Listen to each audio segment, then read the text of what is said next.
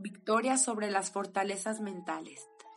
La perspectiva que tengamos de los demás también será una fortaleza mental, pues ¿quiénes somos para juzgar o qué nos hace creer que nuestra opinión es la misma de Dios?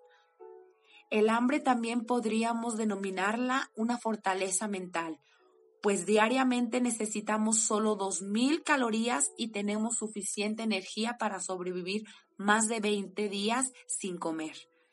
Cuando nos da hambre, el cuerpo no, no, no pide alimento porque tiene de sobra. Lo que tiene es un antojo, hábito o ansiedad. Por eso, el ayuno no solo es dejar de comer, también es victoria sobre la comida y libertad.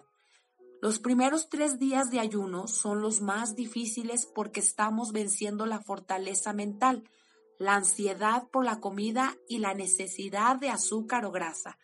Después es más fácil, alcanzamos la victoria que siempre debemos mantener.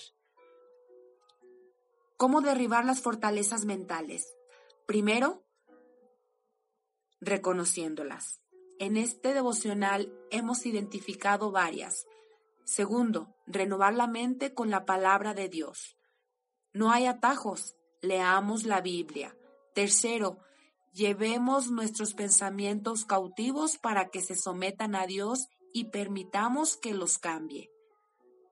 Cuando así lo hacemos, somos transformados en personas nuevas, libres, alegres y prósperas que no tienen limitaciones y con el poder divino para derribar fortalezas porque las armas con las que luchamos no son de este mundo.